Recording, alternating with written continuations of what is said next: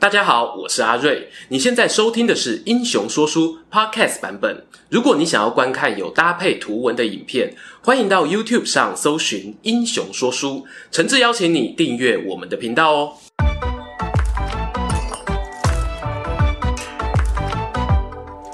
Hello，英雄说书的观众朋友，你们好，我是说书人阿瑞，替大家带来精彩的英雄故事。今天呢、啊，要介绍的人物厉害了，大家应该都玩过扑克牌哦。一副牌里面呢，有四张老 K。各自是向四个古代的君王致敬。梅花呢，是我们讲过的亚历山大；黑桃与红心则是还没说过的大卫王查理曼大帝。至于方块 K 这张牌呢，就是本支影片的主角啊，在公元前一世纪活跃于罗马共和国末期的军事家、政治家兼大祭司兼大法官，最后甚至担任终身独裁官的凯撒大帝。但是呢，他其实哦一辈子没有当过皇帝。台湾人啊，听到凯撒，大概心中都会浮现饭店、沙拉、瓷砖、卫浴用品等等品牌哦。欢迎各大厂商啊找我们合作，我一定可以找到跟你们品牌有关的英雄故事啦。话说呢，阿瑞我在整理凯撒的脚本素材时呢，想到的却不是上面这些产品哦。大家也知道，英雄说书呢频道最早是以《三国志》《三国演义》的内容起家，魏蜀吴三分天下的故事啊，可以说是深印脑海。我看了凯撒成长、从政，乃至于手握大权的经历之后，发现呢，他性格中兼具浪漫与理性，有一点家世背景，但又不到顶尖皇亲国戚等级，政治手腕娴熟哦。上战场指挥呢，也是常胜将军，还能够以拉丁语创作文学，有许多金句，譬如呢，我来，我见，我征服，流传后世。啊，对了，他对于共和国内的其他同僚大臣的妻子呢，也是非常照顾啊。哎，没错，聪明的老观众应该猜到了，你们心底有没有浮现那个似曾相识的面孔呢？《三国志》第一男主角魏武帝曹操。凯撒与曹操呢，还有一点哦，最常被拿出来对照，那就是他们两位尽管在政治上啊权倾一时，但终其一生呢都没有正式称帝。当然啦，这有可能是时空环境不允许，又或者呢是出自于个人自由意志。总归来说，都是非常有趣的历史巧合。接下来，我们就来说说让罗马共和国转型成罗马帝国的男人凯撒的故事。我们频道啊，曾经拍过一支影片，介绍迦太基战神汉尼拔。为了衔接剧情呢，我这里有做个前情提要。汉尼拔呢，在第二次布匿战争中，让罗马人吞下惨痛的损失。单单哦，在坎尼会战中的总伤亡人数，估计呢就在四万到七万之间。这在公元前两百年左右呢，可说是一个天文数字哦。不过，罗马不亏是罗马，很少有一个政权哦，能在承受那样的打击。以后重新站起。等到半个世纪后的第三次布匿战争，罗马军队呢在小西庇阿的率领之下，攻陷了迦太基，吞并他们大部分领土。战争过去，北非呢进入一段势力重整时期。譬如像是努米底亚王国啊和罗马之间呢就发生了摩擦。这时候我有一位名叫盖乌斯马略的执政官崛起了。他率领军队远征努米迪亚，重新稳定北非局势。而马略这个人呢，侄子就有名了，他是本片的主角盖乌斯·儒略·凯撒。盖乌斯是凯撒的名字，儒略呢，则是属于一支罗马贵族的家族名。这家族啊，在凯撒诞生的四百多年前，就有出过一位执政官，在对抗迦太基的第二次布匿战争中呢，也有参与作战，因为表现勇猛哦，因此获得凯撒的称号，在迦太基语中呢，代表大象的意思。所以呢，硬要用白话文去翻译啊，凯撒的名字原意就是出生于大象般勇猛的儒略家族中的盖乌斯。关于罗马人命名的方式哦，颇为复杂啦。我这边呢也只粗略的爬梳一下，就不班门弄斧哦。大家如果有兴趣，欢迎参考更多专业的书籍哦。凯撒出生于公元前一百年，关于他十五岁成年以前的求学记载呢，并不多。普遍认为是和一般青年贵族相仿，学习拉丁文啊、希腊文啊、哲学、法律等基本知识，还有马术、剑术、游泳等体育科目。当然，有关于作战的基本技能哦，也不能少。在那个年代呢，有机会接受完整教育的罗马青年，通常会在十七岁左右决定他是否要上前线，担任帝国的基层军官。而透过一些间接的史料推测，凯撒呢，并非对战争不感兴趣，他很可能哦，透过与姑丈马略的一些交流，对于当年啊马略在北非作战的过程产生向往。但让人遗憾的是呢，凯撒正准备要堆短廊的这个时间点，马略就过世了，而他很可能是最有能力提拔凯撒的亲族。更不幸的是呢，马略生前哦和另外一位将军苏拉有过政治上的斗争。马略呢是属于平民派，而苏拉呢则是属于精英派的。凯撒因为受到和马略之间的亲属关系牵连，在公元前八十二年呢，被迫前往东方的小亚细亚躲避风头，要等到政敌苏拉过世后才返回罗马。但在政治上哦，并没有太活跃的表现。有个传说是呢，苏拉还活着的时候啊，曾经对旁人说，这个凯撒的才能呢，未来啊会超过他姑丈马略十倍以上。要谈凯撒接下来的发展呢，有必要说明一下罗马共和国是个什么样的国家。简单讲哦，罗马共和是一种集结君主制、寡头制及民主制的混合政体。罗马呢建立之初啊，还是属于君主制，但王权呢在公元前六世纪被贵族所推翻。再来呢，又有平民抗争，促使贵族让步，共和政体哦就在这样一来一往的冲突底下逐渐成型。出现了三个重要的官职与单位。第一呢是执政官，这是民选最高领导者，通常会有两位哦，一年一届，理论上不许连任。第二个是元老院，这是哦由罗马贵族或现任官员所组成的。再来第三个是立场偏向百姓的人民大会与大会选出的护民官，各自形成国家政治上的三大支柱。当然啦，那时候的民选呢，和我们二十一世纪的选举有很大的差异哦。譬如最初有投票权的呢，只有罗马城内的原生居民，简称罗马公民；其他意大利城邦的居民啊，则是拉丁公民，没有选举权和担任公职的权利。听到这里呢，你大概哦也可以了解到共和制度有哪些潜在的利益冲突了。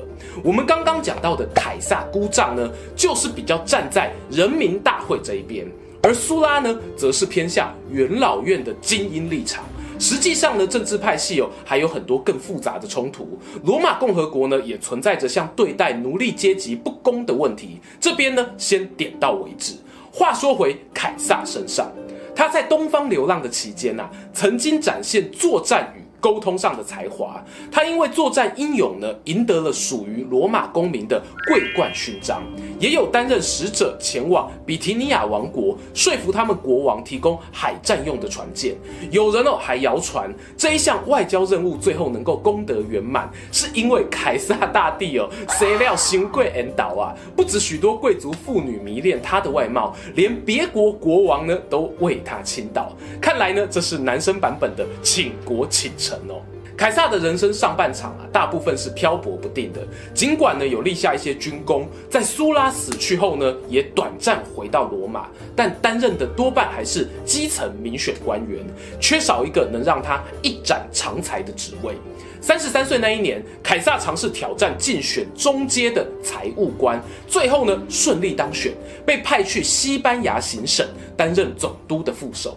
然而他在当地工作期间，却碰上巨大的心灵冲击。据说他在一间神庙里头看到了一尊亚历山大雕像，心中啊突然感慨。人家在我这个年纪啊，就已经征服欧亚非各地，准备下台领便当啊，不对，是准备实践更远大的理想。我还在帮别人数钱，罢了罢了。凯撒呢，两手一摊啊，竟然跟主管请求离职，决定重回罗马。人的一生中啊，多多少少会经历过 gap year 这样的关键转折。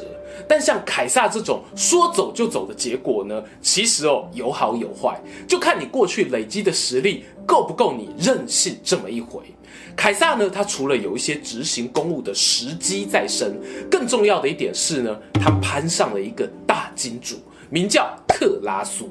克拉苏啊，过去曾经在凯撒的家族敌人苏拉手下做事，靠贩卖奴隶赚取暴利，成为罗马首屈一指的富翁。也有人形容呢，凯撒遇到克拉苏，就像战国时代秦始皇他老爸碰见吕不为一样。两人呢，当然有一点互相利用的成分。克拉苏呢，当时刚刚带兵平定一场由奴隶发起的暴动，观众朋友可以想象成黄金之乱啊。他的声望与实力呢，其实正值巅峰。为何要与凯撒合作呢？因为克拉苏有一个政治上的对手，名叫庞培。两人呐、在镇压奴隶暴动的时候，还曾因为争夺战功产生心结。据说呢，庞培英勇善战，但是个性残忍哦。对比于同样打仗不弱，但交际手腕高明的凯撒，富豪克拉苏希望选谁当自己的共同利益伙伴呢？是蛮明显的。接下来啊，就要看凯撒有没有能耐拿着金主给他的资源，爬到和大家平起平坐的位置。这关系到哦，大家能否长远合作下去。凯撒回到罗马后呢，成功争取到一个市政官位子。这类似于呢今天的市长，但任务难度哦，我觉得更加繁重啊！你不只呢要处理城市居民的生活大小事，更要负责公共设施维护保养。罗马人呢对于澡堂、竞技场的休闲活动要求可是很高的哦。而凯撒呢果然厉害，没有辜负克拉苏投资在他身上的金钱啊，他还加码支出，到处借钱举办活动，无论是更多的竞技比赛、崭新的建筑装潢，还是各种吃喝派对，市民呢可说是爱死他了。而这些大傻逼政策的背后目标啊，就是前头讲到的，凯撒呢希望能够当上共和国的最高民选官员——执政官。唉，原来选举很花钱这件事情啊，从古罗马时代就开始了呢。据说凯撒在正式从政之前哦，就先欠下了高达一千三百多枚金币，推算呢相当于两百六十亿的台币。也有人说债务金额约莫是数百万欧元。凯撒虽然有债台高筑的危机，但他背后的经济支柱克拉苏啊，实在稳到不行啊，屡次帮他清偿债务。而凯撒呢，也顺利的在三十九岁那一年得到了大法官和具有终身执行职的大祭司两个职位。这在罗马哦是非常有看涨的头衔呐、啊。接下来呢，就是要准备挑战执政官的时刻了。然而，由精英贵族掌握的元老院似乎也嗅到了不寻常的气息。结束大法官任期后呢，西班牙行省啊传来卢西坦人的暴动消息，凯撒呢就以行省总督的身份前往平乱。不过他这次行动哦却意外的仓促，打完胜仗确认当地恢复秩序，随即转身要返回罗马。因为呢，执政官大选的日期迫在眉睫啊！凯撒想要夹带着胜利的荣光进入罗马城，希望元老院呢能够替其举办凯旋仪式。然而事事无法尽如人愿啊！贵族这边呢放出风声哦，你如果要举办大阵仗庆祝啊，就别想选执政官了。凯撒呢，提得起放得下，君子报仇三年不晚。他选择放软身段，先争取在执政官选举中胜出。这有一点出乎元老院意料哦。他们为了制衡凯撒呢，甚至动用了买票的手段，拱了一位名叫毕布鲁斯的人当选第二个执政官。诶，我叫他小毕吧。按照过去共和国的惯例呢，双执政官哦，彼此的地位是均等的。但是啊，我们凯撒就是个不受常规拘束的特例啊，他做出了一个政治上的奇迹选择。还记得前头提到凯撒的金主克拉苏吗？克拉苏我又有个政敌呢，是军事强人庞培。凯撒呢，竟然哦居中斡旋，甚至呢把自己的独生女嫁给庞培，成功缓解了他们俩的心结。最后三个人基于共同的政治利益关系，成立了历史上著名的三头同盟。凯撒的执行力、克拉苏的资金、庞培的军队威望正式合体，整个共和国无可与抗啊！更别说那个元老院买票买出来的执政官小毕了。于是呢，发生了一个好笑的事情哦。过去罗马共和国习惯用执政官的名字当做纪年，譬如公元前五十九年，应该要写成凯撒与小毕执政之年。但由于呢，这一年根本是由凯撒大权独揽，小毕就是个花瓶啊，所以呢，大家开玩笑说啊，那一年呢，应该叫做凯撒与儒略执政之年，诶，就是诸葛亮与卧龙先生执政之年的意思哦。都给你们玩就好啦。不过呢，执政官任期就一年，再怎么好玩也是要告一段落的。卸任后的凯撒呢，他被任命为山南高卢总督。有些人说这是庞培的诡计，故意呢把凯撒发派边疆去和高卢人作战。但也有人说呢，凯撒是将计就计啊，就是要出远门呢去刷一波战功，回到国内呢民调更高哦，再没有人可以匹敌。我现在没有办法确认他们两位的真实动机到底是什么，只知道呢，凯撒在公元前五十八年上任后，用短短八年的时间发动了高卢战争，不仅呢并吞了高卢全境，甚至还渡海挑战不列颠，越过莱茵河袭击日耳曼，最后呢建立起一块以比里牛斯山、阿尔卑斯山、塞文山、莱茵河和隆河为疆界的高卢行省。大大扩张了罗马共和国的实质统治范围。虽然当时高卢的部落社会与罗马共和国的军队呢是有军备上的落差，但从凯撒的观点来看，这一次的作战战战略目标是有达到的。他不只掠夺到丰厚的战利品，而且呢还在征战过程中建立起一支崇拜自己、能够信赖的军队。对于紧接着到来他与庞培的白热化内战有非常大的帮助。在高卢战争期间啊，三头同盟之一的克拉苏于远征帕提亚的路上战败身亡，这让原本哦就有点梦幻不稳定的组合开始崩解。元老院呢，趁机拉拢庞培，并且啊发出命令，要将凯撒从高卢召回。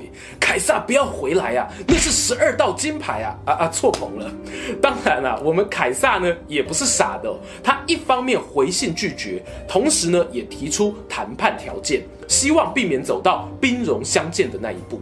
他提议呢与庞培各自解散军队，然后啊换取在高卢总督任内竞选下一届执政官的资格。不过呢，庞培拒绝了，还透过元老院哦，再次强硬声明：凯撒要是再拒绝回罗马，那他就是国家的敌人呐、啊。收到这一份最后通牒，凯撒呢再没有犹豫，他乖乖的回国。但是呢，他不是一个人哦，是带着那批随他征战高卢的军队，这让罗马的元老院吓傻了。按照法律呢，任何远征的指挥官没有命令，绝对不能够带着军队掉头折返回国界，否则呢，以叛国论处啊。但凯撒的军队呢，没有稍作停留，他只在穿过国境线时，帅气地说了一句：“骰子已经掷下了。”意思呢，大概接近于哦，头都洗一半了，你现在要我停止进军，捆蒙捆啊，卖喊名啊。公元前四十九年，庞培啊与一些元老院贵族发觉无法抵挡凯撒，选择呢弃城逃亡。而凯撒的军队兵不血刃进入罗马，内战正式爆发。他要求呢剩下的元老院成员将自己任命为独裁官，这是在战争时期的特别职位哦，权力甚至可以凌驾于执政官。也有人认为呢，这是凯撒一步一步踏向死亡的最后乐章。凯撒呢，他先是在法萨卢斯这个地方大破庞培的部队，彻底粉碎元老派的梦想。而庞培兵败后逃往埃及，投靠当时埃及的国王托勒密十三世。不料呢，埃及那边的贵族畏惧凯撒的身世，竟然哦派人砍下庞培的头颅送过来，想趁机讨好罗马人。凯撒得知消息后，没有喜悦，只有愤怒。认真说起来呢，庞培比凯撒大了五六岁，而且年纪很轻，就是以军事闻名的天才。事实上呢，共和末期的罗马真正有能力对凯撒造成威胁的，大概也只有庞培了。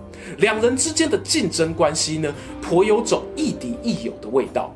譬如凯撒曾经在追击的过程中无条件释放哦，他抓到的庞培部将还有俘虏，人家称赞他宽容哦，他回答说：“我只是忠于自己内心的想法罢了。”看着自己曾经的盟友变成冰冷的尸体啊，尽管后来反目成仇，但凯撒或许会想：我的朋友轮不到你来教训吧。他冲冠一怒，兵发埃及，斩杀了托勒密十三世。就在这有点感动的时刻呢。对不起，我知道有点煞风景，但我们凯撒就是那个忠于自己内心声音的男人。战争结束后哦，以随遭替和国王的姐姐克利奥佩托拉谱出一段雾水姻缘。这名字很难记啊，大家应该更习惯另一个名字，叫做埃及艳后。和宴后的约会行程结束没多久，凯撒呢又顺手击败了附近本都王国的国王，并且呢修书一封寄回罗马的元老院，上面只用拉丁文写了三个动词，那便是著名的“我来、我见、我征服”。原文还有三押号，凯撒的文学造诣啊，果然很高啊！这不单纯只是一纸传达胜利的捷报，同时呢，也简短暴力地表现出他现在力量之强大，暗示元老院呢不要再做无谓抵抗。后续，凯撒又征讨了一些逃往北非的庞培余党，获得了完全胜利。班师回国时啊，如愿以偿地在罗马举办长达十天的凯旋仪式。这次呢，没有人可以阻挡他办派对了。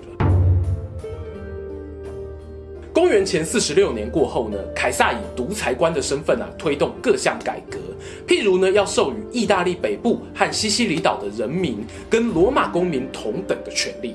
而今天大家最熟悉的，大概会是他制定一套名为《儒略历》的历法，当中哦，规范了一年有十二个月，三百六十五天，每四年一次闰年等等。因为呢，凯撒是出生于七月，就以他的家族名儒略作为七月的名称。然而，在这套历法推出的一年后，公元前四十四年，凯撒宣布要远征帕提亚，这是当初他的金主克拉苏兵败身亡的地方，颇有种复仇的意味哦。但在这消息传出后不久，同年的三月十五日，凯撒呢就在罗马城中遭到异议分子暗杀。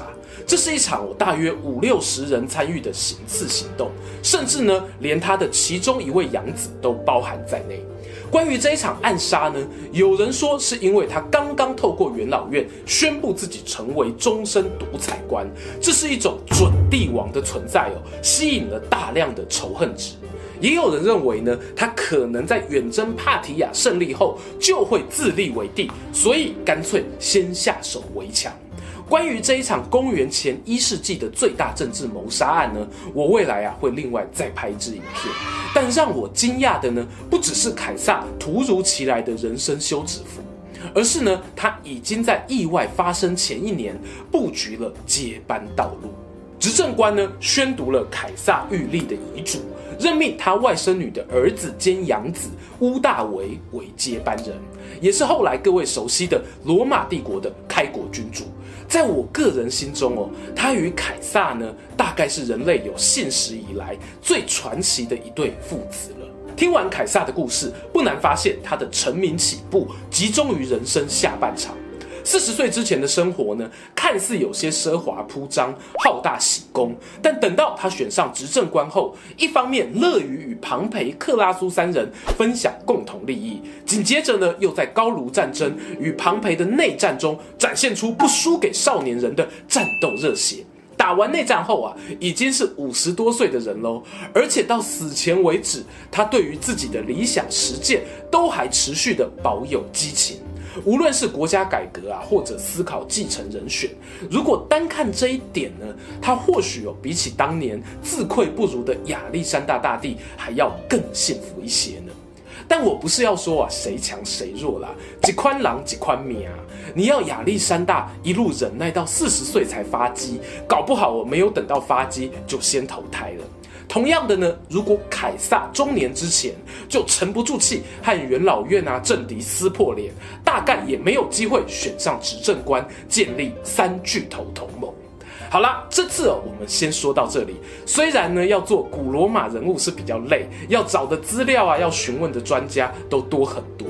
如果观众朋友听得开心，你的留言与按赞分享都是帮助我前进的最大动力。期待空中再相会。